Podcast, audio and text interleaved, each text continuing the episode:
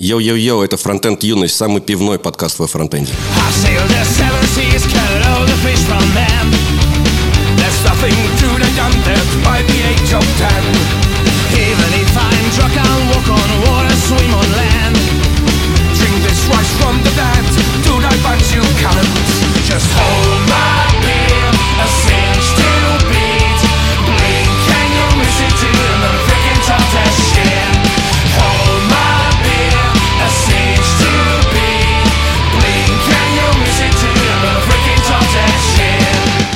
начнем по-бырому с наших друзей и донатеров. В общем, нам пришел э, донат. Э, чуваки, продолжайте делать, что вы делаете, вы самые крутые. Спасибо. И еще у нас появился Ромеро, стал нашим патроном, за что ему тоже спасибо. Пух-пух-пух. Вот. А еще у нас э, в гостях сегодня Сергей Рубанов. Я собрал немножко информации про тебя. Ты пишешь, что ты разработчик программного обеспечения, общественный парень, чей стакан наполовину полон. Мгм. Приглашенный эксперт TC39 и WebAssembly CJ Member, организатор Moscow.js, основатель и автор канала Huliardarity, он же Вебня, это уже от меня. Как мы знаем, панк и любитель, ценитель пивка. Еще верно. Спартак. Вот, можешь поздороваться. Привет. Короче, у нас сегодня такой э, выпуск немного на расслабоне, наверное. Мы тут, так как Сергей любит пивко, мы решили все поучаствовать, и вот он, он нам выбрал пиво, и мы его теперь, как это сказать, Дегустируем. дегустируем, да. Сейчас уже, ну, лично я третье дегустирую пиво. Второе было самое лучшее, которое киви. Вот, э, ну, если ты хочешь еще что-то о себе рассказать, или прям пойдем дальше? Ну, могу еще что-нибудь рассказать. Например, я э, сейчас организатор BeerJS Moscow, вдохновитель, наверное, BeerJS ов в разных других городах. Рассказывал, как там лучше делать, как лучше не делать. BeerJS Summit. BeerJS Summit, да. Ну, да, я один из организаторов BeerJS Summit а. Э, Да, проводим вот в Минске, чтобы было всем удобно. И, ну, как, то есть это было политически самое нейтральное место какое-то время назад. И поэтому удобно было там ребятам из Украины, из России, всем удобно приезжать. Было круто. Мы были, нам прям очень понравилось. Мы были дважды, мне кажется. Нет? М, Нет. Один раз. Ну, в Минске мы два были, Ну, да, в Минске раза. мы были один раз, это был, может быть... Р- э, нет. А, роллер... Роллин Скоупс. Скопс, да, роллер Скопс еще был в Минске. Тоже было неплохо. Давай, может быть, раз, э, раз уж мы сказали про хулиардерити и про вебню, возможно... Мы, кстати, в прошлом выпуске, по-моему, как раз об этом говорили, и мы забыли... Там была ситуация, что ты переименовал хулиардерити в вебню, а потом ты сказал, что хулиардерити он все-таки остался. И вот мы с Романом поспорили, что я говорил, что вроде он остался у тебя, а Роман говорил, что это какие другие чуваки сделали. Это какие-то фанаты сделали новый хулиардерити, написали ботика или какую-то просто настроили проксю из вебни в хулиардерити. Все было не так. Все не так, да. Блин, да как так? И это вроде это идеально, так и надо сделать.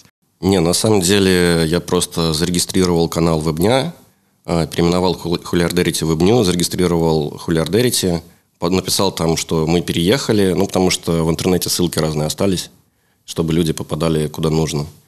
А, И там сейчас в этом канале э, собираются протестующие против переименования. Там, по-моему, сейчас 20-21 человек. А, Я им иногда там ну, пишу сообщения, здесь ничего не будет, не на что смотреть, расходитесь. Они мне пишут в личку потом, нет, нифига, мы дальше будем.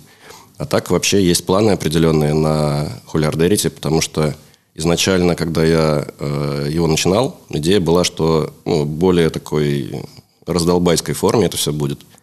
А потом как-то получилось, что относительно серьезно оно все. И я подумал, что все-таки хочется хулиардерити делать, какая была изначальная идея. Ну, там еще название, э, не знаю, это долгая история. Но, в общем, есть определенная история за самим названием. И вот хотелось все-таки... Хочется, наверное, в будущем этот канал использовать для чего-то такого. Не только э, разработки, но в том числе и в более такой распиздяйской форме. Ну, мы вот тоже протестующие, на самом деле, против этого переименования. Мы его в каком-то подкасте осудили. Мы не состоим в новом этом чатике, но я думаю, что надо туда тоже, точнее, в канале, вернуться. Вообще название классное. Мне кажется, стоит его воскрешать точно.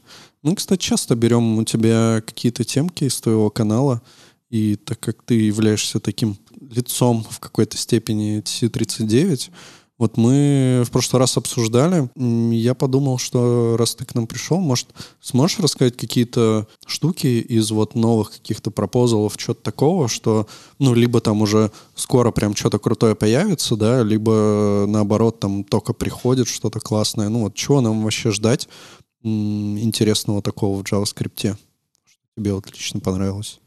Сначала хочется сейчас сказать, что Сейчас на самых последних стейджах э, находятся пропозалы, которые э, довольно старые, в основном уже. И они очень сложные, их давно-давно-давно вели. А те, которые немножко полегче, они уже попали. То есть мы там основные какие-то такие прям глобальные, наверное, изменения дождались, уже они произошли.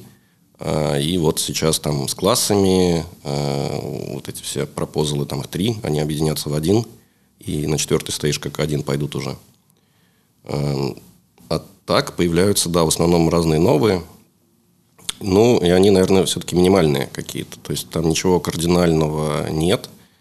А, из того, что мне нравится, например, э, это JSON парс, там добавится новый аргумент, чтобы можно было э, при парсинге JSON как-то по-другому э, менять результ, ну, результат, чтобы у тебя был.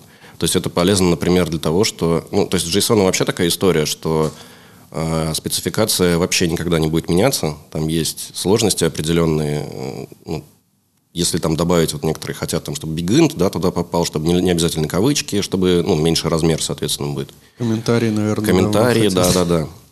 Вот, такого ничего не будет. А, это уже точно никогда не будет. Даже есть такой э, мимасик э, в TC39, что в первый день обсуждаются изменения в спецификациях, над которыми работает TC39, и там редакторы спецификаций э, рассказывают в целом, то есть в общем, какие, что произошло, что там сделали. И сначала это ECMA 262, сам JavaScript, то есть потом это ECMA 402, это Intel, и потом ECMA 404, это который э, JSON как раз. И они говорят, все хорошо с ним, как всегда нет изменений, такие все там ха-ха, хихи, короче, и дальше поехали.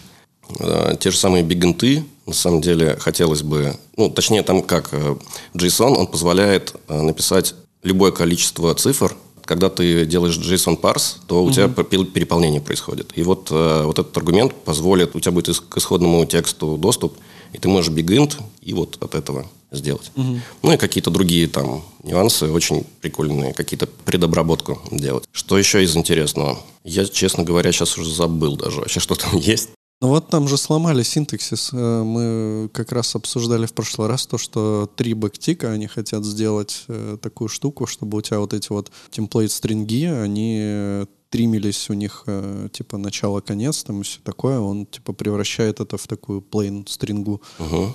Вот. Ну да, это на первом стейдже, он, по-моему, на вот последнем, на последней встрече TC39 попал на первый стейдж. Да, String Dedent, он, по-моему, угу, называется. Угу. А вот, кстати, у меня вот такой вопрос. А что там с декораторами вообще? Ну, в том плане, что их же вот все используют, и постоянно все такие говорят, ой, ну мы типа не хотим использовать декораторы, потому что э, реализация еще может измениться. Да, там сейчас э, на последней встрече был представлен новый proposal, опять кардинально другой, это уже, наверное, третий. Там постоянно что-то меняется, но именно сама идея основная, это уже такая третья, третий подход. Предыдущий был очень таким спорным, и э, если там смотрели, не знаю, proposal, там Static Decorators – там очень много, ну, то есть отдельный синтаксис для этого есть. Э, имплементеры движков из Mozilla, Google и Apple сказали, что это очень сложно. Это может повлиять даже вплоть до того, что на performance в целом скрипта исполняющегося. То есть это не то, что просто сами декораторы медленные будут, а сам скрипт может, модуль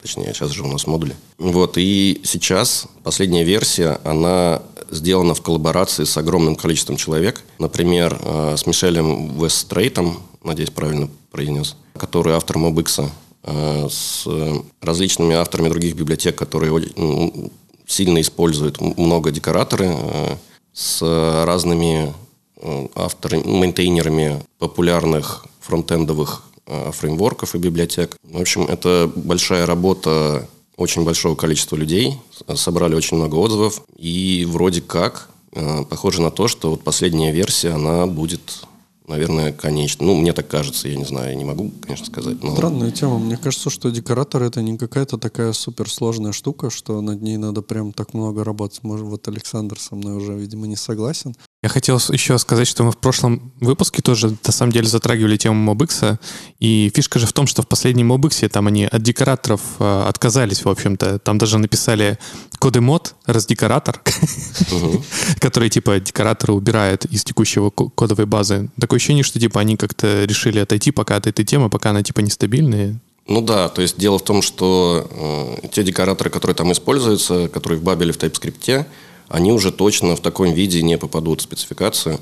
Поэтому лучше и не использовать. Ну, то есть не зря они там Experimental Decorators, да, называется, в TypeScript отдельным флагом включается. И, и вообще это продавил Google, э, которые хотели AdScript свой какой-то, если помните, такой был. Они сделали форк TypeScript и добавили туда декораторы. А к ним пришли Microsoft и говорят, чуваки, а зачем вы сделали это? Давайте вместе делать TypeScript. И они такие, типа, ну, мы хотим декораторы. И Microsoft пошли навстречу Google, добавили вот этот флаг Experimental Decorators. И поэтому, ну, в общем, вся история, э, если у вас какие-то проблемы из декораторов там в коде или где-то, вы можете винить Google в этом. Так это же вообще ради ангуляра все, да, по идее, пошло? Ну, да, в том числе. Ну, скорее всего, это основное, что вот они хотели, да, в ангуляре там. Вопрос по поводу, возвращаясь к вебне или хулиардерити, как намного приятнее звучит. А сейчас в описании канала написано, что его иногда ведет, помогает Роман Дворнов. Я помню тот момент, когда он появился, и мне кажется, сама формулировка была немного иная, можешь меня поправить, что в целом там звучало как будто, ну, условно говоря, там 50 на 50 или что-то такое. Сейчас иногда помогает. Я даже зашел специально уточнить. А, можешь рассказать про роль Романа вот в этом канале сейчас? Да, как-то был московский бирджес очередной, и Рома мне по поводу хулиардерити, там, ну, мы, у нас произошла беседа, просто он даже не приводил к этому, а я в итоге такой, а хочешь тоже вести? Он такой, блин, я так типа аккуратно пытаюсь к этому подойти, и ты мне так просто в лоб спросил, такой, ну да, хочу. Я его прям сразу добавил в админы. Вот, он меня долго спрашивал, там, а что можно, что нельзя там писать. Я говорю, да, что хочешь, пиши. Ну, то есть, как бы, ну, примерно представляешь, что было. Вот, можешь писать. И он некоторое время писал, э, ну, не 50 на 50, наверное, скорее где-то 70 на 30, может, как-то так. Ну, то есть, он чуть меньше писал. И иногда он хотел на чем-то написать и открывает, а там я уже написал про это, например. Ну, он там про свои немножко проекты э, какие-то рассказал. Точнее, он стеснялся, я там начал сам рассказывать о его проектах. Он, по-моему, тоже что-то написал. А, но в последнее время он, когда ушел э, работать в новую компанию, у него сейчас стало мало времени, и он, ну, на самом деле, уже давно ничего не ведет. Но я его оставил там, потому что, мало ли, может быть, он что-нибудь напишет еще. И тут также указано, что дружественный канал Defront, он нам тоже нравится на самом деле как-то в какой-то момент все осознали, по крайней мере, среди нас, что это такой сильный канал с интересным, серьезным достаточно контентом и описанием. Можешь рассказать, в чем заключается дружба между вами? Мне просто тоже понравился этот канал. Я, ну, некоторое время назад я просто даже постил, какие каналы сам читаю, рекомендую.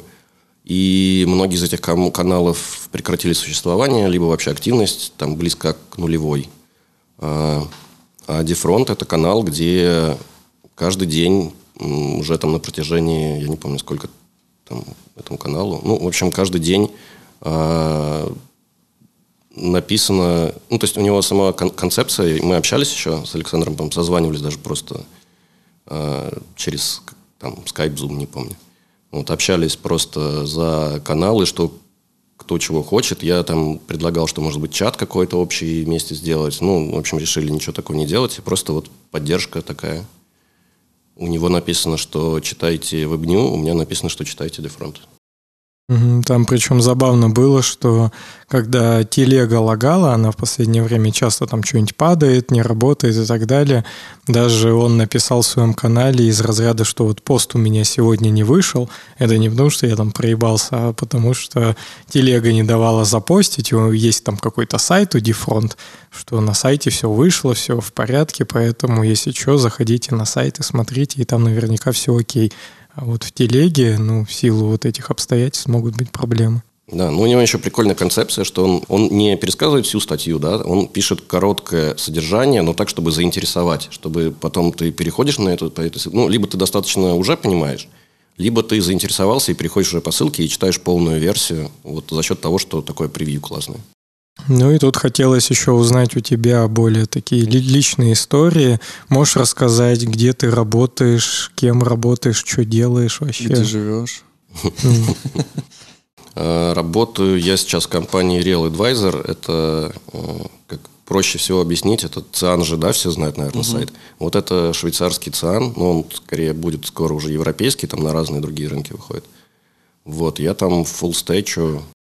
Вот я же тебе говорил, а ты говоришь этот... э, Я говорил только одно. Ну, я говорил о плотке, но я просто запомнил, что вы работали вместе с Заремой, и мне показалось, что это именно вот на текущем месте работы и было. Нет, в Upload Care я не работал, это Зарема как раз работала там, и она некоторое время работала в Real Real Advisor тоже. Ну, мы с ней практически в одно и то же время устроились, но она вот недавно ушла. Так что один-один. Ну окей. Э, Ну, а в чем, в чем заключается твоя работа? Мне интересно просто понять в контексте, что, смотри, ты как бы понимаешь очень хорошо, что происходит в TC39, да, там, условно говоря, чем прикольно появление нового, но, нового параметра для JSON парс и всякое такое, насколько ты такой действующий, постоянный программист, скажем так, ну, типа кодер, хочется сказать, ну, в том плане, что ты, ты набираешь код, прям работаешь, работаешь, или твоя роль в компании заключается в чем-то ином, и ты просто вот на основе какого-то своего предыдущего опыта программиста, понятное дело, знаешь там параметры JSON парс и всякое такое. Не, я прям пишу код, э, имплементирую, шиплю фичи разные. Там сейчас у меня одна большая такая эпик, эпик задача, очень долгая и еще надолго там будет. Там все подряд нужно трогать, и фронт, и бэк, и там базы, миграции, куча, в общем, ну, очень-очень много всего, и Cloudflare воркеры, и, в общем, немножко девопса, ну так, по мелочи. Ну, по работе TC39 я особо некуда, к сожалению, применять пока, но, возможно, что-то будет такое. Хотелось бы, конечно, больше что-то такое D2D делать или такая, да, специфика. А, Но сейчас я как бы работа и TC39 у меня минимально вообще пересекаются, очень мало. То есть, допустим, а, единственное, а, так как у нас э, ну, швейцарская компания, там есть нюансы, например, э, с тем, как э, Intel форматирует там валюты и все прочее. И возникают нюансы, что, оказывается, в разных браузерах оно не совсем правильно заимплеменчено. Ну, это даже скорее про Unicode, там всякое такое. Допустим, есть такой символ, как а, короткий пробел французский.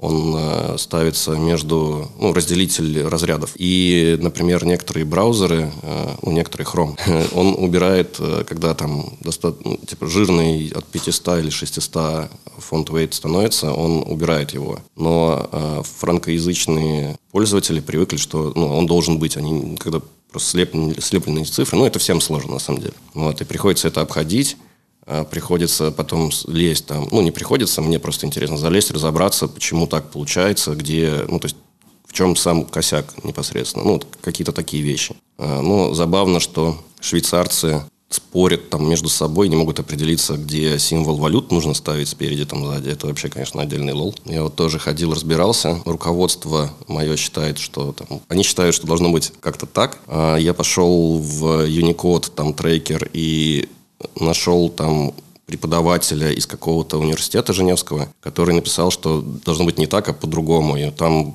огромная статья практически. То есть это просто, знаете, такой комментарий э, в трекере. И это огромная, вообще невероятных размеров статья с ссылками с, там, на научные работы, на просто литературу, где-то еще. Ну, вот, типа, вот лазю и такие штуки нахожу. Ну, это да. в вот, закромах интернета. Да, сло- сложная история, мы тоже как-то изучали, то есть, конечно, колоссальная разница, вот, казалось бы, в таких ну, плюс-минус малозначительных вещах существует между языками, народами, странами и чем только нет. То есть там доллар, условно говоря, достаточно привычно, чтобы стоял после суммы. Не, Е- наоборот, е- в начале. Ну, евро, евро точно в Но начале. это зависит от того, где ты находишься. Да. В России принято, что у тебя пробел, и потом символ или Да. там, валюта. А Евро- американцы, да, слитно и впереди. Е- Евро в начале, вот, например, ну, мне тоже евро в начале, привычно, доллар в конце. Есть у тебя запятые между тремя там нулями, да, то есть отделять вот эти тысячные, или у тебя пробелы и так Или далее. точки. Или апострофы. Апостроф, что-то новое. Ну, то есть такие кавычки вверху. Тоже есть разделители А, некоторых ну да, да, да, но это прям совсем тоже для меня странная штука. В общем, нюансов так много, и вопрос локализации это, конечно, прям такой сложный вопрос и довольно прикольный, как с этим совсем работать. Ну да, ну вообще сейчас же очень сильно развиваются вот эти Intel библиотека, да, которая, ну как библиотека, наб- набор каких-то функций, и с ними прям, ну да, возникают проблемы. Я вот в прошлый как раз раз рассказывал про то, что почему-то каким-то образом вот эта вот функция решила, определила э, в зависимости от чего-то, чтобы показывать AMPM, типа э, для 12 часов или не показывать.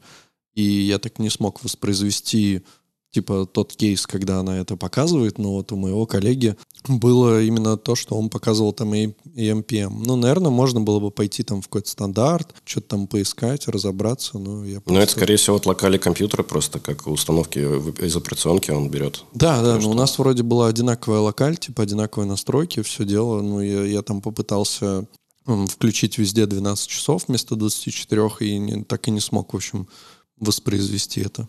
Ну, Тут еще важно уточнить, про какую библиотеку ты говоришь. Ты сказал Intel, просто... ну, которая встроена в JavaScript вот сейчас. А, ну то есть вы прям Ну, используете... как, как бы с- стандартная Да. Да, то есть да, ты да. прям стандартную имеешь Ну, это прикольно, на самом Мгм. деле. Они сейчас, ну, вот даже момент же, да, он, ну, говорит, что все, типа, чуваки, сорян, мы закрываемся, потому что мы слишком, э, как это сказать, э, тяжелые, там, все дела.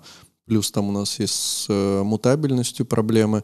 И вот, э, ну, один из подходов, который они советуют, это вот именно, ну, JavaScript Intel, который позволяет тебе форматировать там те же даты и так далее. Понятно, что это, конечно, не заменяет там всей мощи момента, но ну, наверное, сложно отрицать то, что вот эти Intel библиотека, она прям очень сильно сейчас развивается, вот там те же там display names, да, там вся вот эта вот штука, ну, очень круто выглядит, Мне, ну, жалко, что этого не было там раньше как-то в JavaScript, но круто, что оно сейчас появляется.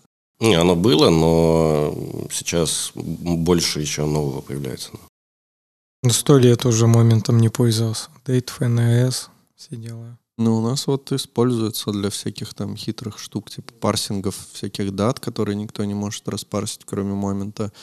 Э, всякие дюрейшены, которые наверняка где-то есть там. Ну, короче, ну, дюрейшенов там в JavaScript, ну, наверняка нет. Нет, но есть пропозал Temporal, который заменит Date, вообще проблемный этот, который везде по-разному работает, еще в браузерах, и они, ну, разные вендоры не хотят это менять, как это работает, потому что они такие, ну, наши пользователи вот так уже. А Ну, пользователи как разработчики. когда-нибудь э, будет в JavaScript такое, что месяца начнут, блядь, с цифры 1 начинаться? Да, не да, да, вот Temporal Да? как раз про это. Также Отлично. там и duration будут, и там, типа, там one hour ago, там вот всякие вот такие фичи, все там будет. И там очень много всего. Это круто. И у чуваков даже, которые над этим работают, у них отдельные свои созвоны. Они там синкаются. а Вот они на, совместно с MDN, по-моему, и Галия с MDN, по-моему, совместно проводили опрос.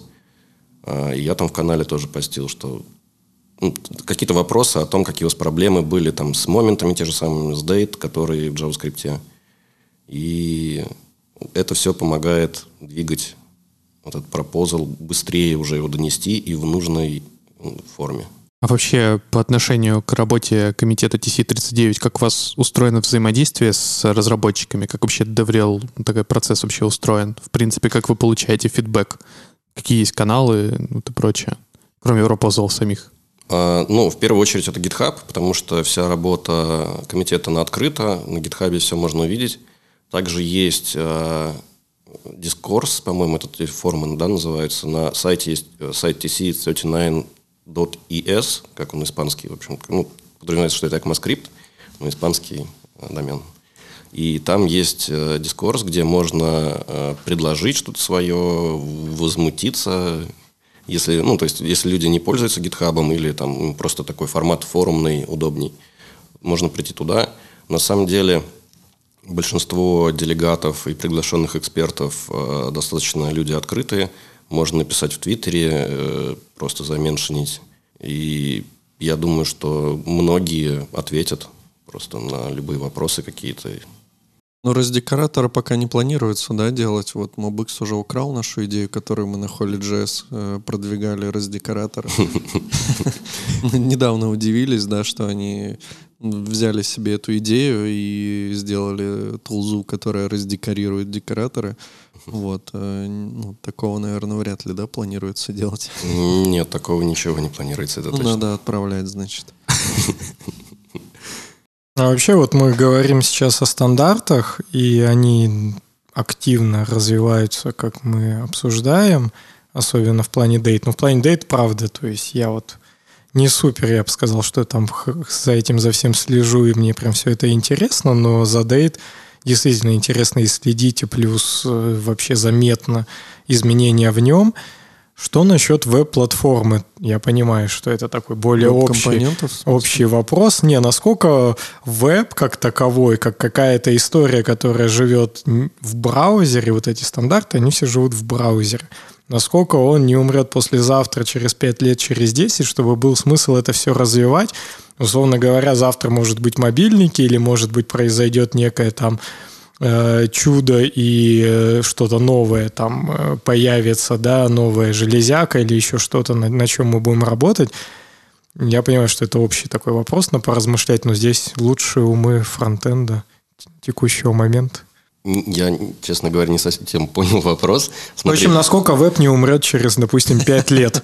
А, есть какие-то такие мысли? Да точно не умрет, потому что ну, это такая платформа, где есть конкуренция какая-то. Она в том числе разным компаниям, ну, об этом никто особо не думает, но она поэтому разным компаниям интересна в том числе, что это никто не контролирует, и ну, если бы кто-то контролировал, их могут в монополизме там э, обвинить или что-то такое.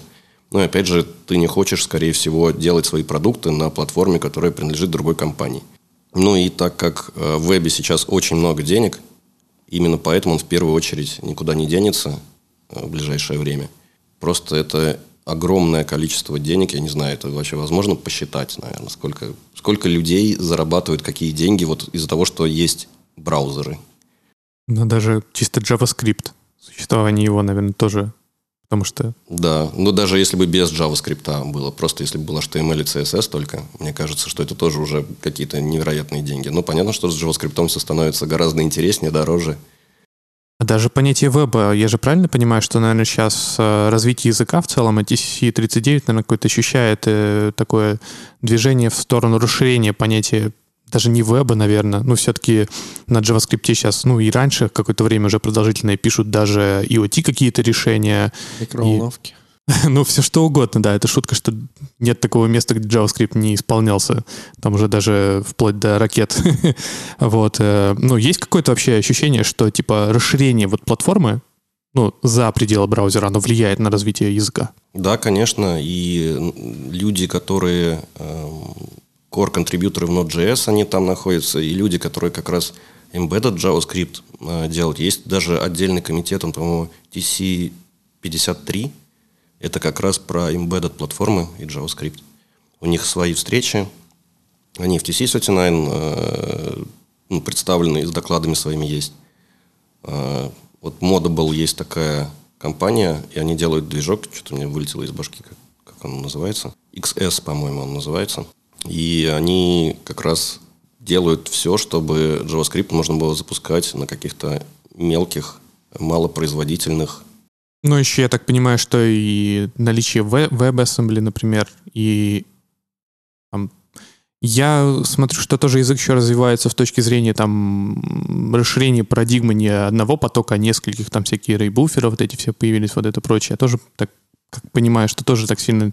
Даже парадигма языка немножко расширяется. Тоже ведь есть Да, на самом деле в этом плане есть ну, была довольно интересная история. Несколько лет назад Apple проводил исследование, чтобы сделать э, JavaScript реально мультитредовым. И на самом деле можно эту статью найти в блоге WebKit. И они реально там делали кучу исследований, пробовали что-то. К сожалению, не знаю сейчас, э, чем это все закончилось, но долгое время не слышал ничего об этом. Но вот эта тема, она очень имеет мало шансов быстро попасть в JavaScript, если через там, TC39 или как-то еще. Потому что имплементеры, для имплементеров это ну, сложное слишком решение. А профит как бы от этого понятен, но э, можно как-то завор- ну, какие-то другие решения, наверное, найти. В общем, это такая тема сложная. И я думаю, что не все делегаты там будут за. Вообще, может быть, кто-то заблокирует просто потому, что это... Ну, и для разработчиков это усложнит э, сам язык, просто потому что нужно будет знать больше концепций. Что насчет блокировок? Как можно заблокировать какую-то тему? В смысле, как заблокировать... Ну, ты сказал, что кто-то из делегатов может, например, заблокировать вот эту историю А, про я думал, ты про блокировки это как раз про мультитрейдинг Да, начали да, говорить. да, да. Ну, ну, то есть, да, как вот э, вносится какое-то предложение, и как можно его заблокировать, каким образом. Типа право вето там или как это вообще происходит? Да, смотрите, э, сам комитет, э, то есть состоит, э, участники комитета это компании. То есть member TC39 это Google, Apple, Mozilla или еще кто-то. Ну вот сразу, а ты... А я приглашенный эксперт. А, Ну, то есть э, люди, которые представлены в комитете, это делегаты от компаний, либо приглашенные эксперты, и там еще на самом деле есть по сути, от компаний, которые браузеры делают, да? Не обязательно браузеры делают, там много всех, там, я не знаю, там А и Яндекс IBM есть, а Яндекс там нет, Яндекс есть в, в W3C. Там вроде надо же оплачивать какое-то Да. свое членство, то есть это определенные деньги. Да, и там даже... платишь? э, нет. Приглашенные эксперты – просто люди, которые имеют определенную экспертизу и могут быть полезны. А так компании, да, платят деньги. Те компании, которые платят деньги, они, ну, точнее, там есть нон-профит еще организации тоже, они как бы могут быть э, членами э, TC39. Каждые делегаты от компаний, они могут... Сейчас этот вопрос так обсуждается, это деликатное. То есть, ну, ну, как бы хотят избежать слова «блокируют», ну, фактически пока оно так вроде как, наверное, называется правильно. Э, Так как все двигается э, за счет консенсуса, то есть, на самом деле, вот в W3C там решаются многие вопросы голосованием. Там, типа, 5 за, там, трое против, значит, все ну, как бы за считается, что... И, ну, Демократия. да. А в TC39 все решается на основе консенсуса. Фичи какие-то будут продвигаться дальше, когда никто не против этого. Ну, либо не имеет каких-то прям совсем Весомых каких-то, да. весомых, да, аргументов против. То есть там есть люди, которые не согласны, но в принципе, типа, ничего страшного. И если кто-то не согласен, ну это тоже там принято, что нельзя просто так сказать, а я блокирую. То есть это очень редко происходит. И больше это происходит, что не блокируется пропозал, а люди э, выражают свои какие-то ну, не- несогласия или ну, говорят, что нужно продумать здесь больше, здесь мне непонятно, допустим. И поэтому пропозал может долгое время обсуждаться. В следующий раз э, чемпион пропозала, он подготовится ответить на эти вопросы, которые возникли в прошлый раз, и будет пытаться сделать так, чтобы прийти к консенсусу, чтобы все были вот довольны. В этот момент можно там переходить на следующий стейдж. То есть блокировка это прям очень-очень-очень редкое событие, но такое было.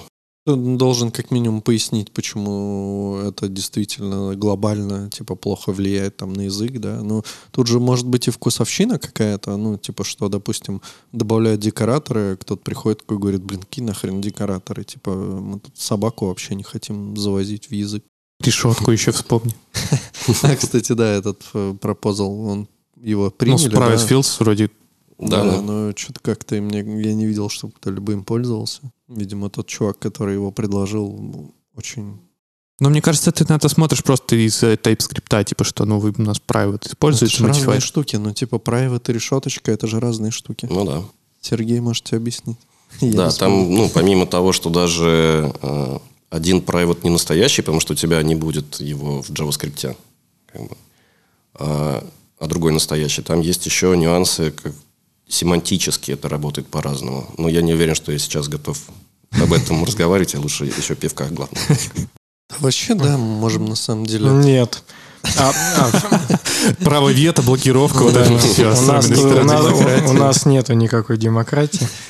А в чем профит вообще быть э, участником TC39 для конкретного человека и более конкретно быть э, чемпионом какого-либо пропозала? Ну, то есть, например, чувак изъявил желание, что я здесь буду чемпионом, потом ему накидывают каких-то там вопросов, он к этому ко всему готовится, и он это все продвигает. В чем профит конкретно для него? Тут от разного может зависеть. Если компания, которую он представляет, они заинтересованы в пропозале, то он должен выполнять свою работу. Если это лично ему нравится, то почему нет? Ну, то есть, э, там как бы профит от того, что там состоишь, э, что-то делаешь, это больше про, наверное, личный бренд, я не знаю, там скиллы, просто интерес личный, что-то вот из этого. А, И все, собственно. То есть, ну, определенная экспертиза, которую можно продавать же, да, там, наверное, как-то. Ну, то есть, найти работу. Стопудов, да, это как-то влияет. А как вот э, продавать свою, ну, подать свою экспертизу так, чтобы э, вот кто-то посмотрел, сказал, такой, ну да, Серега норм чувак, типа надо его позвать к себе. Вот как ты, как ты туда попал вообще? Это сложно. Я не, не совсем сам до конца понимаю. Меня в некоторых подкастах тоже спрашивали. Я немножко везде по-разному говорю, потому что не знаю, честно. А, Ну, я просто посещаю очень много конференций. Я так издалека зайду. А, Ну, в основном в Европе. И из-за этого как примелькался, они постоянно смотрят, такой, ой, это этот чувак из России опять. Типа в кепке с бородой и с пивом.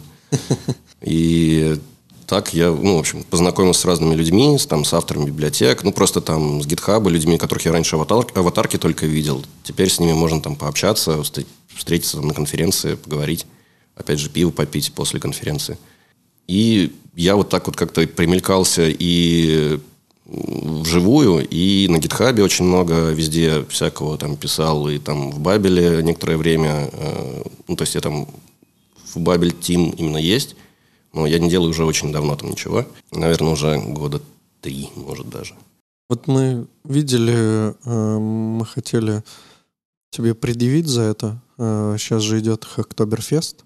Мгм. И, но, но не получилось, короче. Я сначала увидел, что у тебя э, в Activity есть такая штука, там типа grammar fix, э, have to be, поменяли на has to be, и мы подумали, что это сделал ты, а оказалось, ты просто заправил pull request. А что это, где это вообще? Это некий compat table. А, да. Ну, это Compat Table, так, где можно посмотреть, какие движки, какие, ну, браузеры, там, нода, что поддерживает из фич. По-любому чувак за футболочку это сделал. Комантейню. А это недавно было? Это, по-моему, до, до Три дня назад.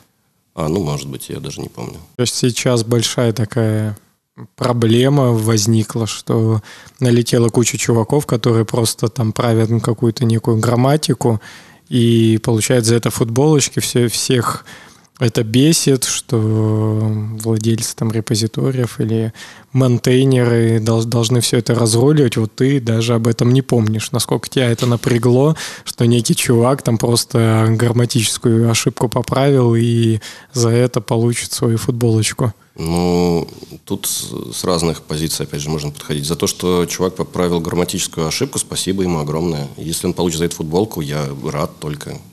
Пожалуйста. Но я понимаю, э, то есть проблемы мейнтейнеров, к которым приходят люди и начинают там даже... Там же проблема не в том, что они грамматические. Если бы исправили грамматические ошибки, это замечательно. Ну, то есть в этом ничего плохого нет. Это, если кто-то готов за это давать футболки, там, ну, замечательно вдвойне. А е- проблема в следующем. Там есть люди, которые э, заходят на Redmi, ну, на Redmi и добавляют после названия проекта, допустим, Amazing Project. То есть э, это не исправление даже. Ну, то есть исправление грамматическое – это нормальный contribution, в принципе. Э, ничего в этом плохого нет. А вот когда люди начинают именно спам какой-то, ну, вот я думаю, что это можно спамом, в принципе, назвать, то да, это другая проблема. Но, насколько я помню, э, DigitalOcean, который проводит этот Hacktoberfest, они там немножко правила уже поменяли, И плюс э, GitHub сделали, что э, можно как-то там ну, типа Можно указать... зарепортить, что это спам. Ну, как-то да, что-то такое. Ну, то есть я думаю, что эта идея не пропадет, она просто эволюционирует, столкнулись с проблемами, эту проблему как-то решат, и все нормально, я думаю, будет. Ну, я даже уже, кстати, решили там теперь как минимум, по-моему, ограничили как, типа ограничили репозитории, которые могут участвовать в Октоберфесте, и ты типа можешь пометить свой, пометить свой репозиторий как участвующий в этом, ну и типа сам принимаешь, имеешь в виду, что могут прийти спамеры, и ты сам просто замаркаешь все свои pull-реквесты, которые пришли как спам, если они действительно спам. Вот. И, по-моему, ты лейблом сам специально можешь пометить pull request. Ну, в общем, они, короче, как-то решили этот вопрос, они апдейт сделали, в общем-то, по статусу. Мне хотелось, типа, завершить, э, наверное, тему про TC39 э, таким вопросом, э, как раз связанным как раз со спамом, с этим всем. Ну, явно же существуют какие-то proposal ы, которые там level еще никакой не получили. Ну, те, которые, ну, проходят какой-то, наверное, сито, фильтр адекватности относительно необходимости этого. Насколько много таких pull request ов ну, не pull request ов я не знаю, proposal ов, которые вы смотрите, которые там дичь, какая самая дичь, дичь, дичайшая к вам, может, приходила, э, связанная с пропозалом.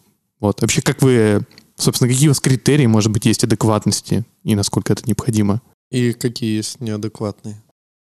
Самое интересное. Раздекоратор там. Ну, я, честно говоря, совсем неадекватных не помню. Были такие сомнительные, которые вот не прошли. э. Ну, то есть, смотрите, Stage 0 вообще это...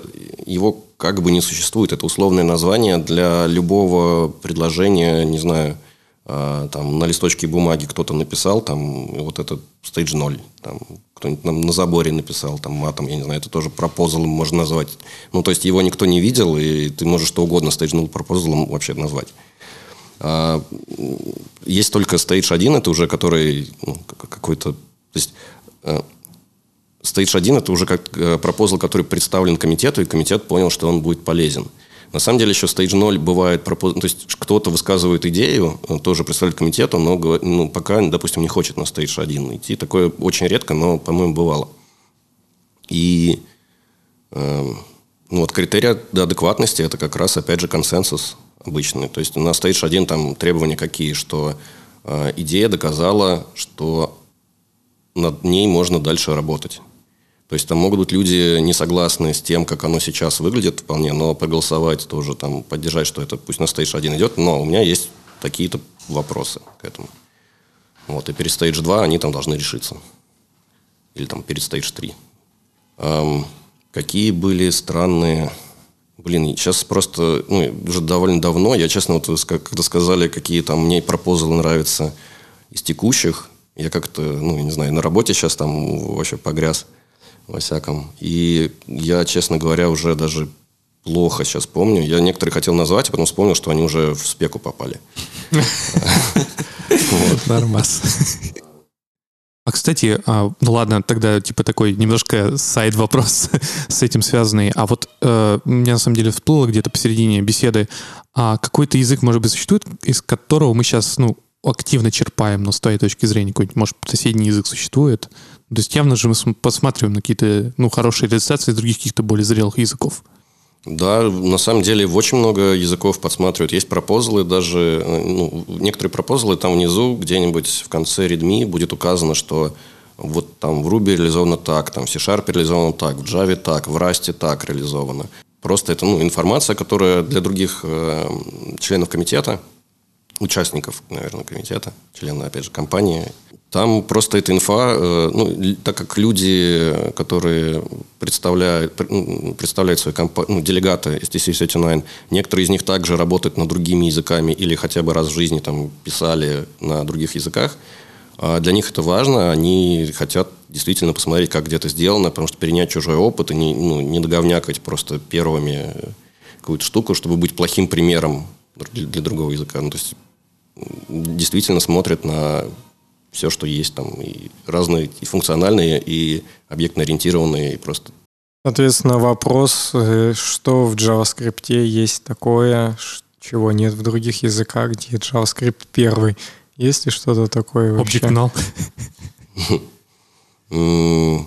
Ну, он первый по распространению, скорее всего, уже. И, скорее всего, по, опять же, количеству денег, которые, ну, типа, если посчитать, мне кажется, что сколько приносит JavaScript, ну, сколько денег вообще из какого-то одного аккаунта банковского в другой перетекают э, благодаря тому, что есть JavaScript. Мне кажется, э, ну, разве что плюсы Java где-то там рядом тоже, наверное. Но мне кажется, что все равно даже JavaScript сейчас э, больше ну, я больше про фичи, что мы говорим, что вот есть определенные фичи, которые из других языков перетекают в JavaScript, ну, какие-то возможности языка.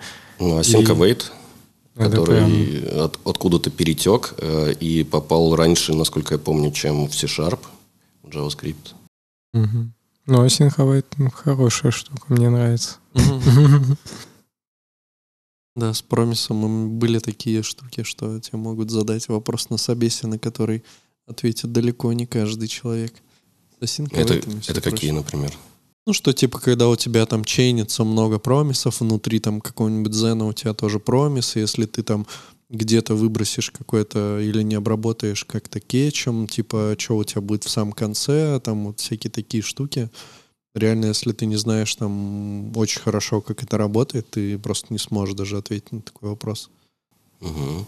Ну да, наверное, можно придумать какие-нибудь извращенные способы, которые с осинковой там как бы проще все. Да. Угу. У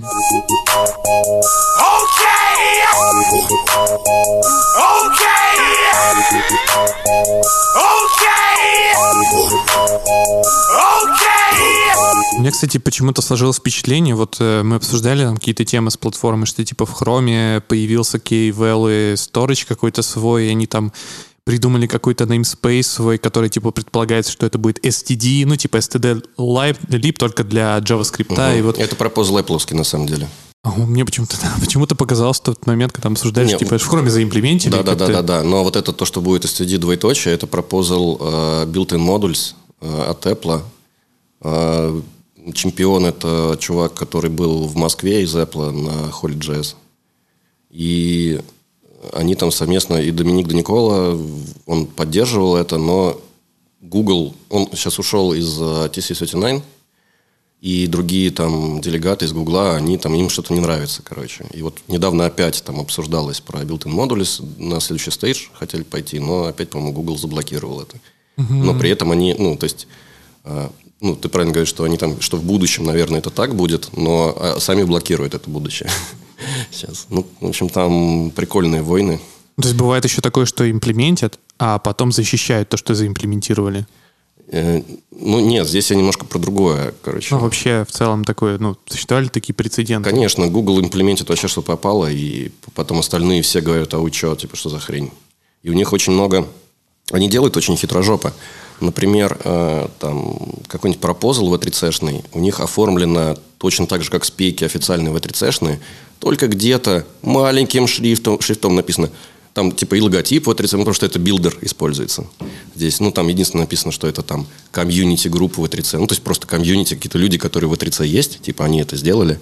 Но в тексте написано, что не имеет никакого отношения к W3C, не, там, это не черновик, там, даже обсуждаемый W3C, там просто написано, что кто-то там из Гугла это делает, и дальше такая фигня. Вот, а, ну, как бы создается ошибочное мнение, если ты не вчитываешься, что оно как бы стандарт. Угу. А это стандарт Гугла. Роль пива в твоей жизни. Ого. Вот так вот. Ничего себе. Ну, роль пива в моей жизни достаточно большая. Прям, не знаю, сильная. Сталкивался ли ты когда-нибудь с такой вещью, что ты говоришь, да я, ну вот вообще люблю пиво, типа ценю пиво, и кто-то такой, типа, пиво, ну это же просто, ну, типа, прибухнуть там. Ну да, постоянно. Такое бывает. Ну, ничего страшного. Я как бы любые точки зрения могу понять. Люди не шарят в чем-то и, типа, принижают достоинство этих вещей. Так это не только с пивом, это с чем угодно может быть. Кто-нибудь JavaScript, такой... Java. Ну да, например.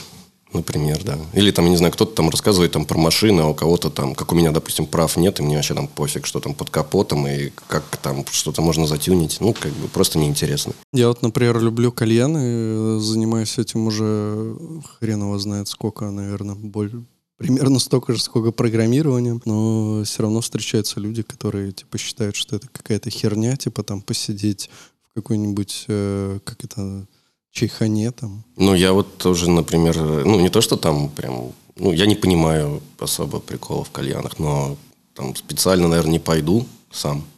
А с компанией интересный схожу вполне. Да, там просто похожая тема, но вот как, так же, как и если брать пиво, допустим, да, в кальянах есть такая штука, что, ну, типа, есть разные, там, те же самые табаки, да, которые сделаны из разного сырья, они по-разному, типа, есть всякие вош-тан-вош, типа, ну, то есть э, берется какой-то крепкий табак, и он потом специально вымывается для того, чтобы быть, ну, типа, какие-то качества взять вот от именно крепкого табака, там, например, жаростойкость, но при этом он уже не такой жесткий, потому что его там определенным образом промыли, обработали. Либо, короче, тоже такая задротская довольно тема, если в это углубляться. Тоже так как бы часто недооценивают. Ну, в пиве, кстати, есть такой, э, как бы вот это бергики все, кто там шарит э, и, там, не знаю, интересуется сильно о пиве, в этом сообществе очень много снобства. И вот это мне не нравится, это не прикольно. Я даже... У меня был э, еще один канал в Телеграме, который назывался «Сережа любит пиво». Я там просто там по настроению писал обо всяком. Ну, там, не знаю, какая посуда там, почему разная она такая там для пива, по каких-то сортах про какое-нибудь там известное пиво, у которого есть там история, как оно там появилось. Ну, какие-то такие вещи писал. Вот, но через некоторое время я просто снес этот канал, убрал, потому что там, ну, сам подписан на некоторые там каналы, чаты какие-то такие, там о пиве, о пивоварении и всякое прочее. И просто посмотрел, как люди там обсирают, кто-то там, ну, в принципе, там, ну, я не знаю, для новичков какие-то, ну, простые статьи какие-то пишут, и там, типа, а, вообще, что это за нуб, там, короче, и нафиг. Я такой, блин, если тоже там придут, там, я не знаю, будут, я, типа, даже неинтересно стало. Такой думаю, блин, просто это снобство, оно не хочется его раздувать им еще и участвовать в этом. Я лучше лично кому-нибудь, кому интересно, расскажу. Ну, можешь нам рассказать, вот, Роман. Ну, вот мы сейчас, я лично продегустировал три пива, ребята уже, наверное, чуть больше. А пустой бокал, кстати. Да, пустой бокал Попробуй уже. вот это. Да, да, это попробуй. Вот это как раз... Ну, это какое-то э, лайтовое. Пиво, которое высмеивает вот эти бергиков всех, здесь изображено, э, изображено э, как вот эти люди чекинят в антапте, это все, они такие зомби. И называется пиво «Крафтосос». То есть, Саботаж написано. да, это пермские ребята, это пивоварня «Саботаж». Где топовое пиво варят? Ух, наверное, все-таки самое топовое пиво варят в Америке. А, Потому что там а, крафтовая культура уже очень давно развивается и на прям очень хорошем, высоком уровне. Наверное, все-таки Америка.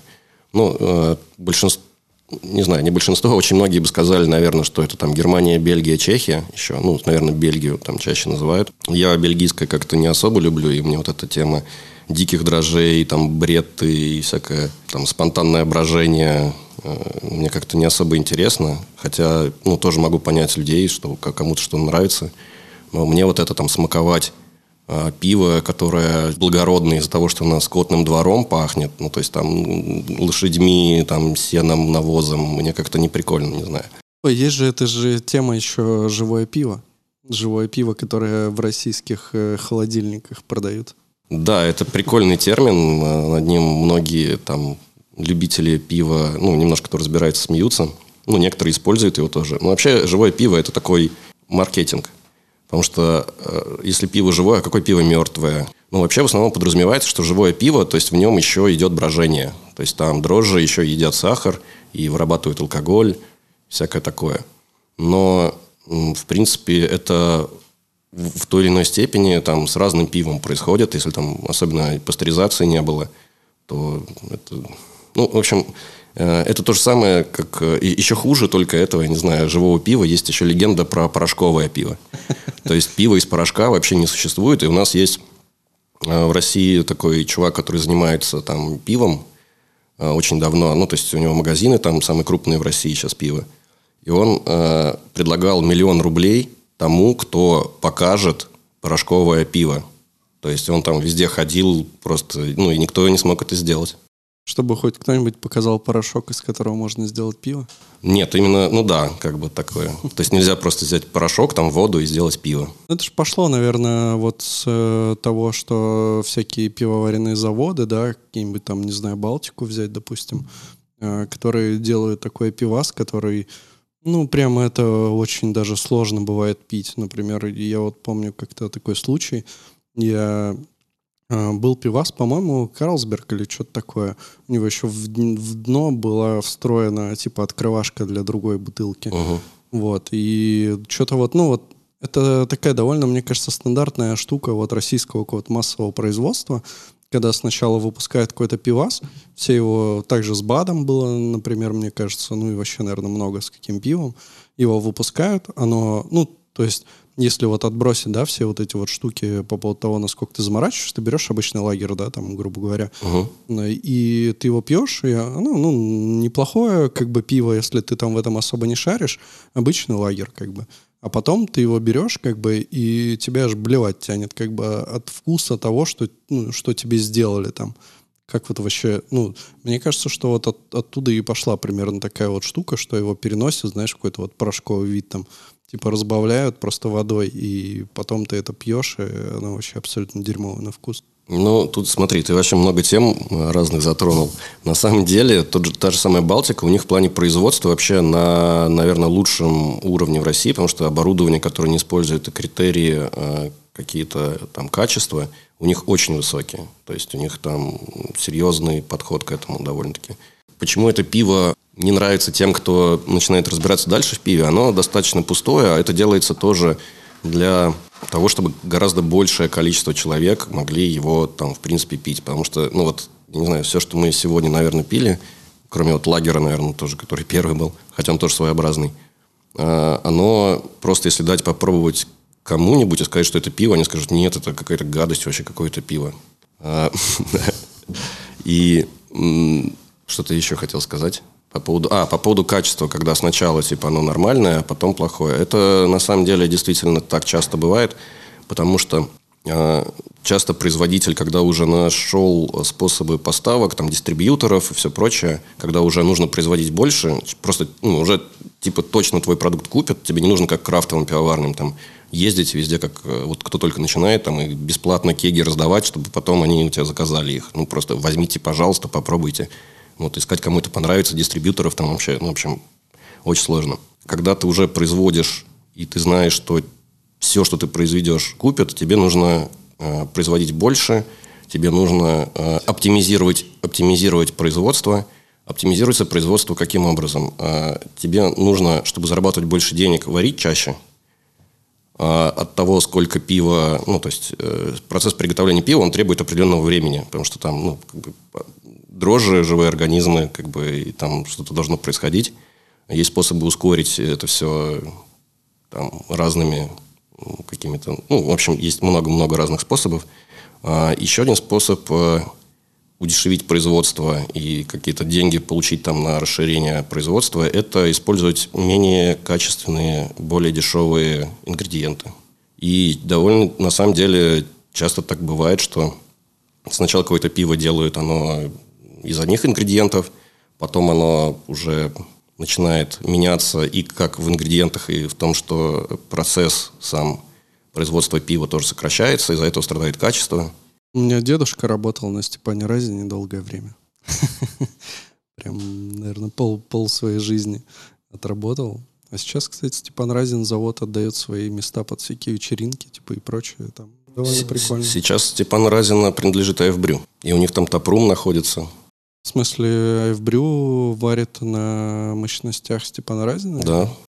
Насколько я помню, да. Ну, тот район, где Степан Разин был, он прям такой становится модный в Петербурге. Там прям все превращается в какие-то тоже такие кайфовые пространства и все такое. Ну, надо дать время немного.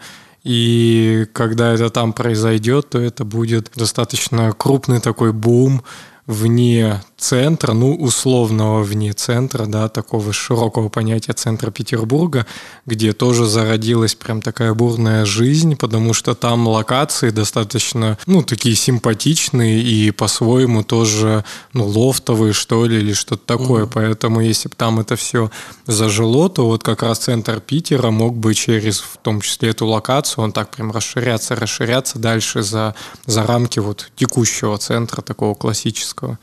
Прикольно, я, кстати, не знал, что AF Brew как-то... Кстати, о Балтике и AF Brew. А, Человек, который вообще создал AF Brew, это человек, который долгое-долгое-долгое время работал в Балтике. И он захотел варить свое пиво, а, уже, ну, то есть другие новые стили или те же лагеры, но как-то более качественно, интересно, с другим подходом. И вот он ушел, сделал AF Brew из Балтики. Кстати, может быть, это как-то связано. Был же у нас такой довольно большой бар, где-то в центре он находился, и он назывался, по-моему, Балтика Брю или что-то такое. Нет? Ну, я помню. не помню, нет. И там вроде как тоже, типа, были какие-то разные виды пива, ну, то есть, естественно, не, не только вот то, что там Балтика, типа, семерка, и там что-то такое. Возможно, это как-то все происходило вот так вот, что, ну, чип- типа, через этого чувака, который работал в Балтике, и потом как-то вот за счет этого бара начал продвигать какое-то свое пиво, и потом, может, ушел совсем оттуда. Может быть. Не знаю, такой истории не слышал, но здесь про семерку Балтику. Вы знаете вообще, ну, то есть, э, почему э, Балтика семерка экспортная называется? Мгм. Ну, как вы думаете, почему? Потому что хорошая. Ну, потому что, наверное, это единственное такое э, пивко, которое варит Балтика, которое, как оно было, наверное, в своих традициях, там такое осталось, и э, его начали экспортировать, люди его попробовали, нормальное пиво, типа, и... Вот многие так думают, но это совершенно не так, потому что а, на самом деле в других странах можно встретить и, и другие Балтики, а экспортная – это такой стиль а, лагеров, то есть это название стиля, так же, как там, я не знаю, есть э, там просто светлый лагерь, я не знаю, пилзнер, есть экспортная, полностью называется экспортная дортмундская, и а, смысл в том, что Э, В Германии, когда э, ну, они уже начали конкурировать с Чехией по пиву, там, кто поставляет в Европу пиво. Э, У чехов, в общем, пиво более горькое, там больше хмеля содержится, из-за этого оно хранится больше, можно другие расстояния совершенно возить, не как у немцев.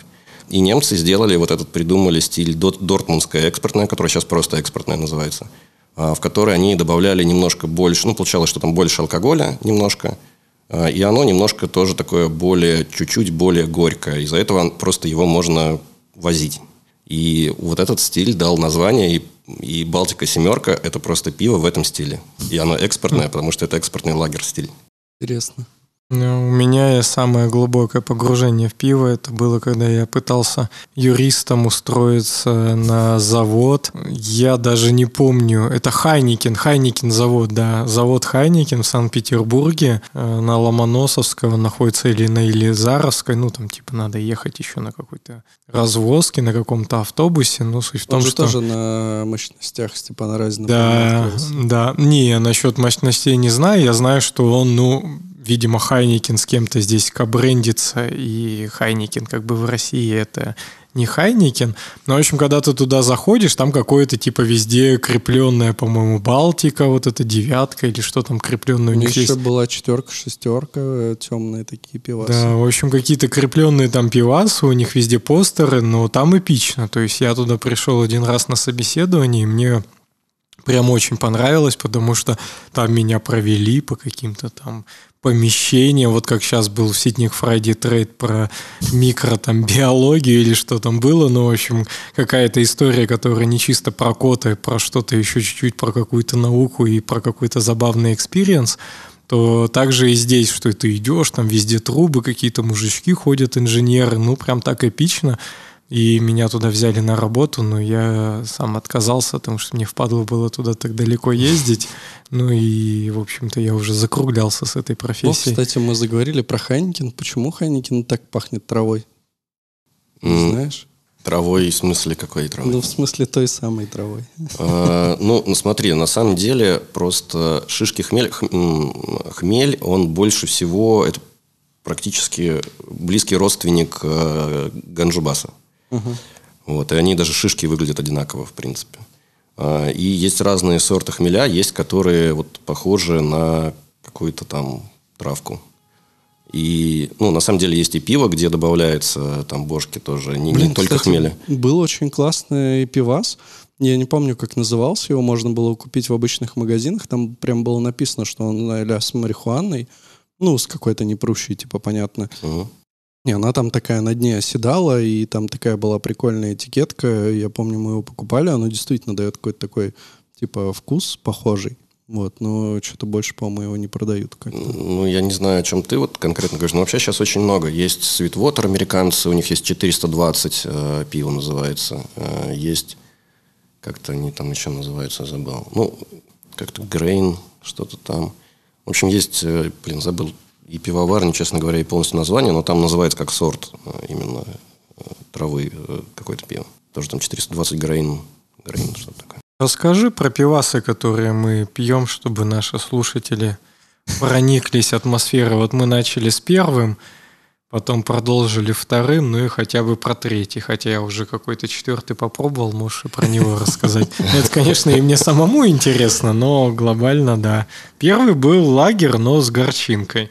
Да, э, лагерь от, по-моему, Хопхеда, э, питерская пивоварня. Э, не знаю, я просто набрал разных стилей, чтобы просто разные попить. С лагера лучше начинать. Я, наверное, параллельно буду отвлекаться, разные истории рассказывать. Почему с лагеров лучше начинать, когда дегустируешь разное? Это потому что, ну, вообще есть два больших типа пива. То есть все пиво бывает двух видов. Либо это лагеры, либо это эли. А лагеры – это пиво низового брожения, а, где дрожжи в основном находятся внизу и ну, едят сахар внизу, соответственно. А есть э, эли – это пиво верхового брожения, там дрожжи в основном вверху. И различие основное в следующем. Извини, я тебя перебью, а стаут это тоже эль получается? Стаут это эль, да, тоже. Основное раз, различие получается в следующем, что э, дрожжи, они в процессе своей жизнедеятельности разные продукты своей жизнедеятельности выделяют. И часто это какие-то эфирные могут быть масла, что-то такое, что дает аромат, запах. Ну, то есть, да, запахи дает и вкусовые какие-то другие добавляет оттенки. И вот в лагерах такого гораздо меньше, Поэтому, я не знаю, мне так проще как-то самому представить, я так рассказываю, что оно вот как будто там двухмерное, грубо говоря, там, я не знаю, солод, хмель, их баланс, как-то это вот, типа, ну, на самом деле все сложнее гораздо, это очень сильное упрощение. Ты можешь, типа, эту точку на плоскости поставить. А эль за счет того, что дрожжи, они очень, ну, типа, много разных, и они э, по-разному, разные придают эффект совершенно, это как бы новое измерение. Поэтому эль это такая более сложная штука, хотя они на самом деле э, для варить эли проще, на самом деле. Для лагеров нужно там и температуры пониже, и там подольше оно вообще делается. Вот. Но э, как бы в плане вкуса у лагера гораздо больше ограничений. Но при этом же вот э, то, что мы вот сейчас пьем, это же тоже лагерь получается, который а смузи там. И Нет, это прочее. эли все. уже считается. Да, это все эли уже. То есть эль это не обязательно темное пиво. А, Что лагеры, что эли могут быть и те, и те темными. Это просто зависит от солода, который используется. Ну, это для меня открытие прям. Да. А, Вот, да. Ну, то есть э, э, солод, он бывает... э, Сначала всегда просто использовали солод. Это пророщенное зерно, его там в воду на некоторое время э, помещают. Там при определенной температуре появляются ростки. Там в этот момент, короче, насыщается он всеми нужными э, для дрожжей сахарами и всеми прочим. Потом дрожжи этот сахар едят. И э, иногда этот э, солод, э, его коптят, э, и получается там янтарный ячмень. Это вот есть пиво янтарное, да, это немножко подкопченное такое, то есть карамелизует, э, за счет там чуть больших температур э, начинает такой вот процесс карамелизации. Это вот янтарные всякие сорта.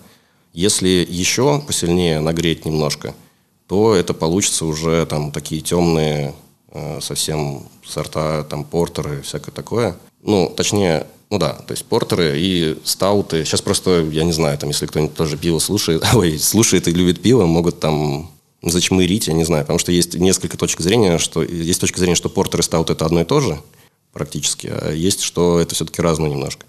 Но насколько я все-таки представляю себе это, там, не знаю, по- почитав много всего, попробовав и ну, поняв для себя, что все-таки стаут это где уже жженый, именно совсем жженка, жженый э, солод. А, ну и вроде такая легенда даже есть, что стауты как появились, что а, на одной сладовне, или как они там правильно называются, по-моему, сладовня называется, а, был э, джуниор, пришел туда Джун. И ему э, сеньор поручил, короче, говорит, вот тебе там солод, вот тебе нужны такие температуры и вся фигня, и сделай нормально.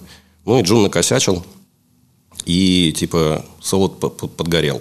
И типа так появился стаут, потому что решили, ну, что типа дорого, сказали, больше так никогда не делай. И сделали на жженом, а потом такие, о, да, это типа прикольно. Я недавно собаке покупал собачье пиво. Да, собачье пиво это прикольная тоже штука. Я не знаю, правда, наверное, на вкус наверняка не, он- не очень. Но оно без алкоголя, соответственно, потому что ну, собакам вообще нельзя алкоголь. А, вредно просто, отравление будет. Но да, прикольно, то есть это такие солодовые напитки. Я тут тоже у себя в канале, там, когда ну, наш, наш- узнал вообще, что такое есть, начитался, посмотрел, какие есть виды, в каких странах делают. Ну, в России тоже там есть одна компания, которая делает, или две. А, да, прикольная штука. Ну, я, кстати, я, ну, я загорелся идеей попробовать это пиво, но после того, как я его понюхал, у меня это желание отпало, потому что оно реально пахнет, ну, частично как собачий корм. Не знаю. Ну, то есть вроде по составу там а, обычный состав, ну, такого, наверное, супер простого пива, а там что-то типа дрожжи, солод, по-моему, еще что-то. И плюс там какие-то небольшие добавки. Но вот запах такой, что прям, ну, знаешь, как кошачий корм. Понюхать есть, наверное, не захочется.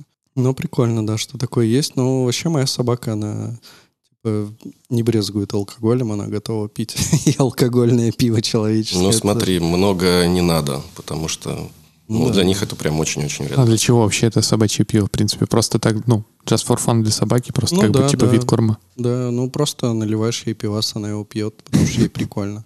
Но она вообще все Ну, или пьет. как бы. собака-собутыльник. Того.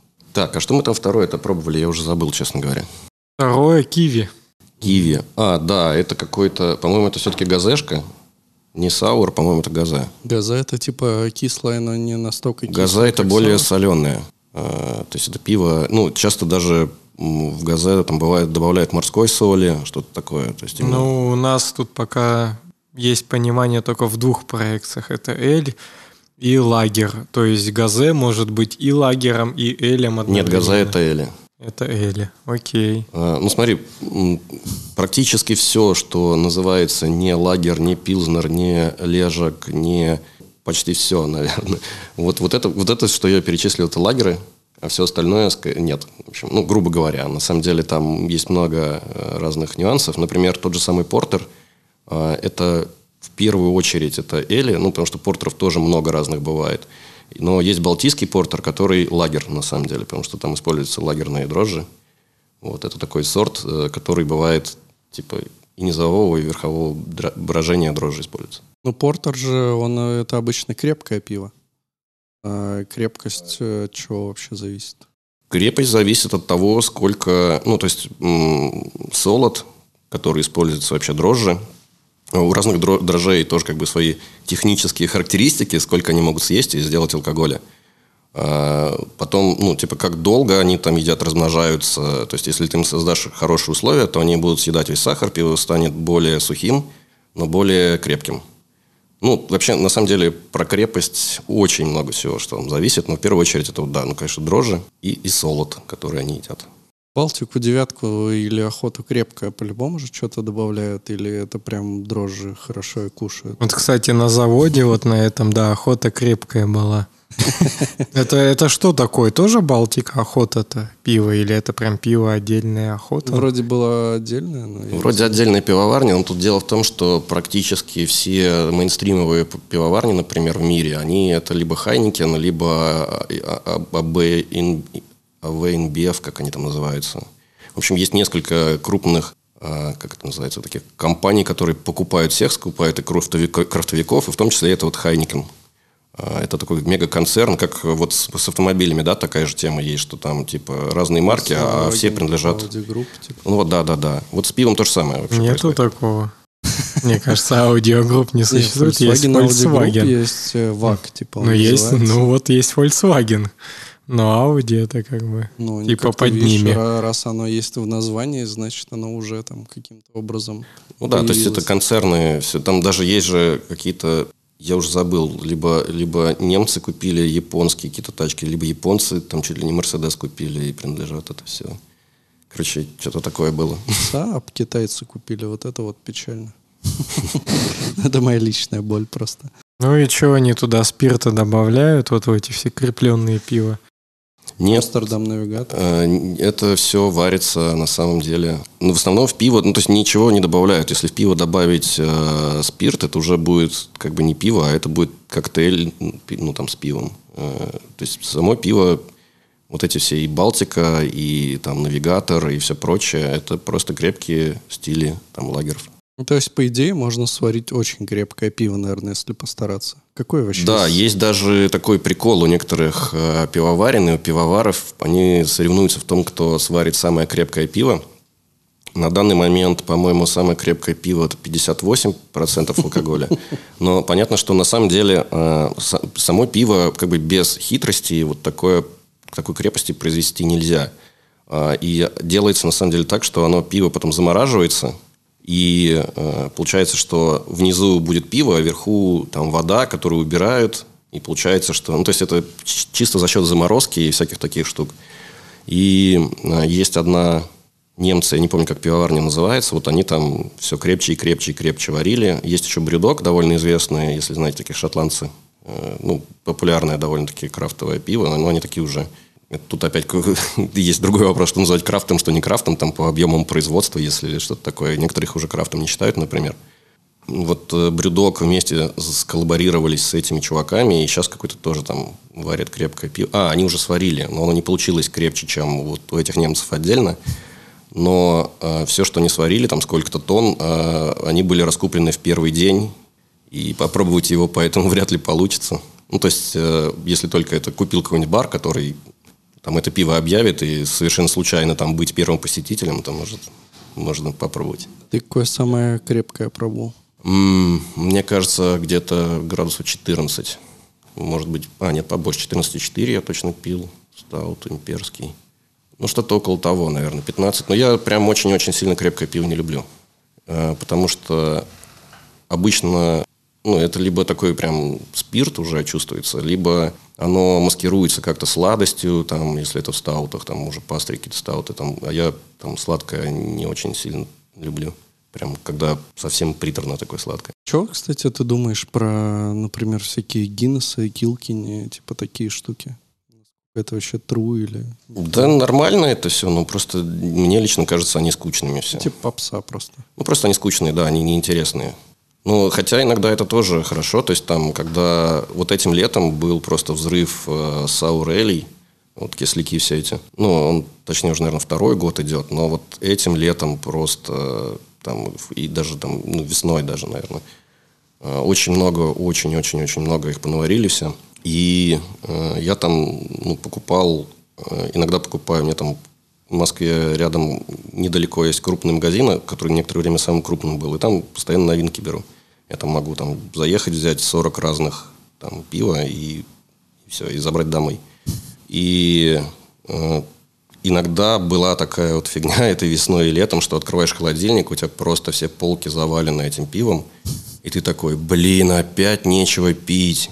Ну, потому что все вот эти ну, кисляки, они уже просто так надоели. А ты такой, блин, господи, так хочется лагерку вообще. Рыбки, я не знаю, даже иногда просто типа такой фигни. Забавная тема, на самом деле. Я как-то ходил в какой-то ирландский паб, э, ну, такой местный, локальный. И потом, ну, естественно, там был Гиннес, Килкини, типа все такие штуки, ирландские пивасы. И потом я как-то пришел, и они говорят, у нас, типа, больше этого нет. И я такой, ну, типа, в смысле, ирландский паб, типа, как у вас такого нет? И они говорят, нам, типа, поставщик э, поднял цену настолько, что мы, ну, типа, за такие деньги просто не сможем продать, типа, это пиво. Вот, и ну, для меня это оказалось такой прям очень странной штукой, что чуваки не могут реально в ирландский паб поставить ирландское пиво, потому что вот просто производитель, ну или кто там, поставщик, типа взял и им взвинтил так цены, что... Ну и, и тут как бы вопрос, э, как вообще бары там какие-то поставляют пиво, да, но если это не крафтовый какой-то бар, как они вообще поставляют пиво с такими ценниками. Ну, не, не то, что это просто такой, типа, знаешь, вопрос в пустоту скорее, но если тебе есть что сказать про это. Ну, нет, не особо нечего сказать. Я там, тот же самый Гиннес, я считаю, что его вкусовые качества и цена вообще не соответствуют друг другу. То есть его можно было бы там пить, не знаю, там, сколько сейчас он на разлив стоит? Рублей, наверное, 500, да, там Ну, около 400-500, того, я думаю, да. наверное. 400, это, наверное, в лучшем случае. Ну, не знаю, я не готов за него такие деньги отдавать. За эти деньги можно взять вообще что-нибудь очень прям интересное, необычное, там, пощекотать свои вкусовые рецепторы и, не знаю, получить удовольствие какое-то. Э, Какое ты самое дорогое пиво пил? Или нет такого? Ну, в смысле, вот там, может, какое-то супер luxury пиво, которое, типа, выпущено очень маленькой партией, там. Да, я такое пил, но я просто не знаю даже, какое дороже. Я, честно говоря, так особо... Ну, я не особо любитель таких тоже. Или, может, самое твое любимое. Не знаю, вот я могу просто там из последнего, что из довольно-таки дорогих там, что пил, э, Роденбах, э, это бельгийцы, которых я в целом не люблю, но вот этот э, тоже такой это кислый эль, но не в- как сейчас там все там с маракуйей, я не знаю, там со всеми этим киви и прочим делают, а прям именно такой э, бельгийский кислый эль. По-моему, это был резерв 2017 что-то такое какое-то. Ну, они, то есть, 1800, может, 200 с чем-то, я не помню, сколько они стоят, честно говоря. За пинту. Не, ну за бутылочку. За бутылочку 0,33 даже, кстати, может быть. Не а, нет, они обычно 0,3, как винные, как сколько в них там, 0,3, 7,5. А как год здесь влияет? Ну, то есть у вина это не влияет же, чем больше год, тем лучше. То есть влияет от урожая. А как здесь влияет? А, на самом деле тоже с урожаем есть такая тема. Более того, сейчас в основном хмели используют американские чаще всего, ну, потому что они по своим характеристикам очень хороши. А, Ну, зависит от сорта, конечно. У каких-то крутых крупных компаний, они имеют первое право выкупить там, когда лучший урожай, там что-то сделать, остальные там докупают, и в основном крафтовики, которые там, я не знаю, в России там начинают или что-то делать, они уже покупают типа остатки и не самого, ну такого, не самый прям шик, где там нужны альфа-бета-кислот, количество там всякое такое, уже полежавшие. А так, э, ну, то есть есть разные, опять же, сорта. Просто в пиве э, с вином, наверное, сложно сравнивать, потому что в вине, конечно, очень тоже богато, это целый мир, там вообще много нюансов, но в пиве э, за счет того, что больше ты можешь сделать, как бы разных сортов, там как-то придумать что-то необычное, и каждый год, на самом деле, появляются новые сорта. Ну, в общем, э, как год еще влияет. Ну, то есть, э, опять же, есть разные сорта, например, и некоторые сорта не хранятся долго, а некоторые сорта также, там, ну, хорошеют. Могут быть есть эйджинг, типа такая вся фигня. Это в основном там стауты, барливайны, темное в основном пиво. Как сыр. Ну да, Как вино. как вино, как сыр, да. Ну, на самом деле, очень многие... э, вообще в мире есть такая тенденция, что очень много пивоваров, они еще и сыроделы. Часто бывает такое, что интересно. Есть какие-нибудь, может быть, недооцененные, на твой взгляд, сорта пива в целом? Ну так, общаешься с кем-то, кто-то там делится твоими вкусами, у тебя есть какое-то ощущение, ну, изумляешься и считаешь, что тебе есть какое-то такое, которое, ну, типа, не А, ценят, да, не знаю. да, есть. А, только вот вчера всем рассказывал, что говорю, блин, почему? Почему никто не обращает на него внимания? Среди лагеров есть замечательнейший сорт, э, ну, по-разному они называются, э, либо Октоберфестовская, либо Мартовская или Мерцен, либо Фестбир оно называется. Это пиво, которое исторически вот как раз э, к Октоберфесту варили. А, Дело в том, что по немецким законам некоторым там были, э, было, было запрещено делать пиво в определенные месяца. И ну, связано это было с тем, что ну, нужен хлеб, пивовары, короче, все на пиво используют. Получалось, что последнее пиво, которое делали, или первое, наоборот. В общем, получалось, что э, вот это пиво, которое делалось, и оно долго хран- ну, то есть готовится, и оно только вот э, к октябрю, получается, где-то появляется. И вот настоящая, настоящая октоберфестовская, вот это вот все лагеры, это просто, я не знаю, великолепная вещь. Они, когда ты пьешь, ну, типа, обычный лагерь ты пьешь, и ну, у тебя нет как бы послевкусия особо такого. У тебя просто, ну, как бы один вкус есть. А Мерцены мне нравятся тем, что ты сначала, они тебе попадают на язык там один, одна текстура какая-то, то есть они такие, много текстур разных, потом другое, и потом послевкусие еще есть, и это просто офигительно. Это при том, что это лагерь, и он такой весь, не знаю, насыщенный, интересный. Ну, Вот, кстати, есть вопрос такой для наших слушателей, для нас. Вот, допустим, пришел ты в пятерочку.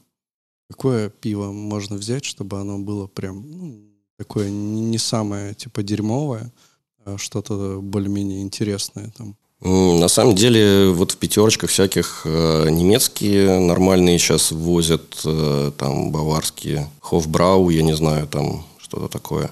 Ну, мне кажется, что вот в пятерочках еще можно что-то выбрать из там лагеров в основном, конечно, но что-то, что-то есть. Я думаю, что немецкие, чешские какие-то, э, ну, не наши, лучше. Любое импортное, короче, грубо говоря. Но это где нет ни одного слова по-русски, и по-русски только бумажка белая прилеплена, правильно? Ну, скорее да, чем нет. Но это ценник будет там типа от 200, скажем так. А если вот выбирать из обычных Из пивас. российского. Да, до, до 120 рублей. Ну, это точно не Carlsberg никакой, не Heineken. Что же у нас есть? МПК. Московская пивоваренная компания из таких вот дешевых, мне кажется, сегмента вполне себе очень хороший. А вот, кстати, мы как раз говорили тут в перерыве про Афанасий. Что ты про них думаешь? Ну, то есть у них вот, э, я так понимаю, они часто поставляют какой-то пивас, Афанасий, и он вроде ничего.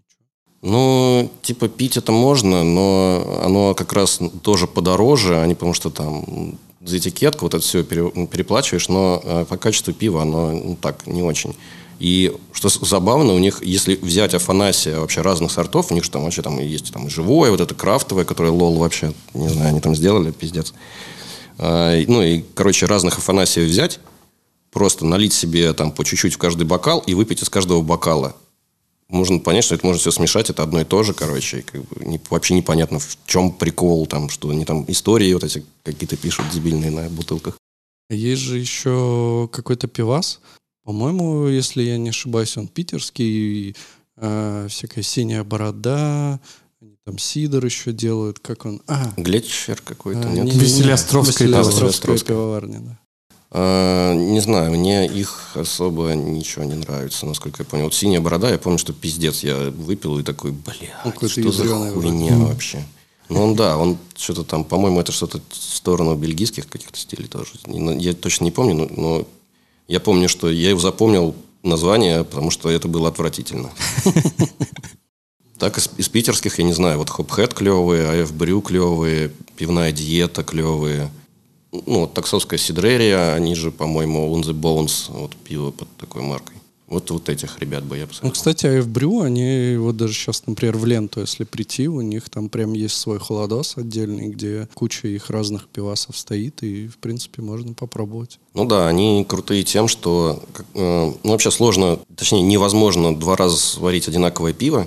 Ну, то есть если взять разного разлива там дат пива, оно уже будет разное. И на самом деле очень сложно сделать так, чтобы у тебя каждый раз было одинаковое пиво, чтобы у тебя потребитель знал, что я вот это возьму, и оно клевое. Чтобы не было такое, что там одну ты варку взял, оно как-то так себе там типа оказалось. Как сегодняшняя, которая вы ожидали, что она будет Да. как блевотина на вкус. Да, да, да. Вот, ну, мы просто, я купил в банке, ну, не знаю, а, банка дома стоит, надо будет посмотреть дату, и, может быть, оно какое-то, ну, или хранили неправильно, транспортировали, я не знаю. Но, да, вкус был такой, я лучше не буду это рассказывать, наверное.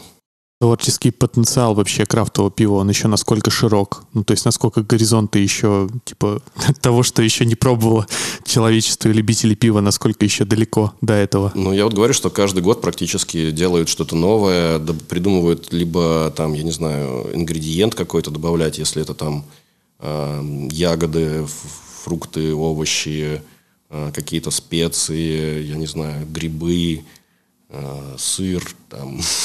Но это просто типа по ингредиентам, да, что можно добавлять. Но вот именно даже просто сами отдельные стили тоже каждый год появляются. Есть же еще такая тема, что сейчас вот ставят маркировки и на вино, и на пиво, что это типа не вино и не пиво, это какой-то напиток на основе чего-то. Где вот эта вообще грань находится между пивным напитком и пивом? Хотя пиво, да, ну вот, которое вот мы сегодня, например, пробовали, его, ну, там, если человек попробует, э, не зная, что это, он может даже вряд ли подумает, что это пиво. Вот Роман тоже говорил, что это не пиво. Вот смотри, а банка другая есть. Вот я держу банку, это пиво, здесь написано пивной напиток. Возможно, это тоже пивной напиток, скорее всего. Сейчас я найду. Что-то здесь не написано ничего вообще. Короче, э, есть такая фигня, как э, российское законодательство. По нему пивом называется что-то конкретно, что имеет определенные технические характеристики, так скажем. Очень много пива, которое есть, не попадает под понятие пива, и оно вынуждено называться пивным напитком. При этом пивным напитком называется э, не то, что это типа пародия на пиво или что-то там, я не знаю, разбавленное пиво с чем-то. Это, типа, во всем мире это будет называться пивом. Кроме России и Беларуси, по-моему, тоже. Типа, это никак не говорит о качестве пива. Так же, как и пиво может быть говно, а может быть хорошее. Так же и пивной напиток, это на самом деле есть тоже пиво. Он может быть как говно, так и вообще что-то крутое, что просто ну, не попало в это как бы юридически в эту. То есть э, ничего страшного в том, что написано пивной напиток, нет. Вообще не стоит на это обращать внимание, э, не бояться. Ну чё, на самом деле, я думаю, что можно завязывать с этим всем было на Но самом деле пивом. интересно, да. И я думаю, что мы бы могли еще продолжать и продолжать. Тут вообще, на самом деле, вагон, о чем можно было бы поговорить. Но я думаю, что уже хватит. Во-во, я такой, знаешь, типа объединяющий эти темы вопрос. А тема JavaScript и пива, насколько она тесна? Типа, есть ли какая-нибудь э, пивоваренная компания, которая использует JavaScript для производства пива? Что-нибудь такое слышал? Нет, такого я ничего не слышал, но мне кажется, это было бы очень прикольно. Потому что на самом деле есть много людей, которые э, делают ав- автоматизацию, ну, как для крупных пивоварен, так и для своих домашних. Там, ну, покупают просто микроконтроллеры разные, и там что-то делают, ну, чтобы там паузы какие-то выставлять, там, которые нужны. Не знаю, было бы очень круто, надо посмотреть. Мне кажется, что наверняка, если на гитхабе поискать что-нибудь, бир в JavaScript, можно, мне кажется... Ну, не биржа, ну, типа, мне кажется, что можно найти какое-нибудь ПО, которое на JavaScript сделано для пивоварен. Почему нет? Я думаю, что... Блин, мне даже кажется, что вероятность этого больше 50%, что она есть. А так, не знаю, есть... э, Ну, именно JavaScript э, не скажу, но вообще IT и пивоварение сейчас, ну, даже последние, наверное, там, ну, предыдущие поколения тоже еще, наверное, вот это связано. Очень много пивоваров, это айтишники, ну, или как там давно, когда это, может, по-другому как называлось, как-то связано с компьютерами, электроникой. А, куча пивоварен, у которых, я не знаю, там название есть, вот XP Brew, они там Гагарин, по под Смоленском. А, у них есть пиво Quicksort, например. Ну и вообще у них можно по оформлению понять, что чуваки типа код пишут. Ну, или писали. А, ну и очень много на самом деле. По этикеткам, названиям, чему-то там описанию, которое они придумывают, можно понять и ага, свои. Ну что, все тогда? Заканчиваем. Спасибо, что пришел к нам в гости. Спасибо, что позвали. Были рады тебя видеть. Все тогда. Всем пока. Пока. Пока.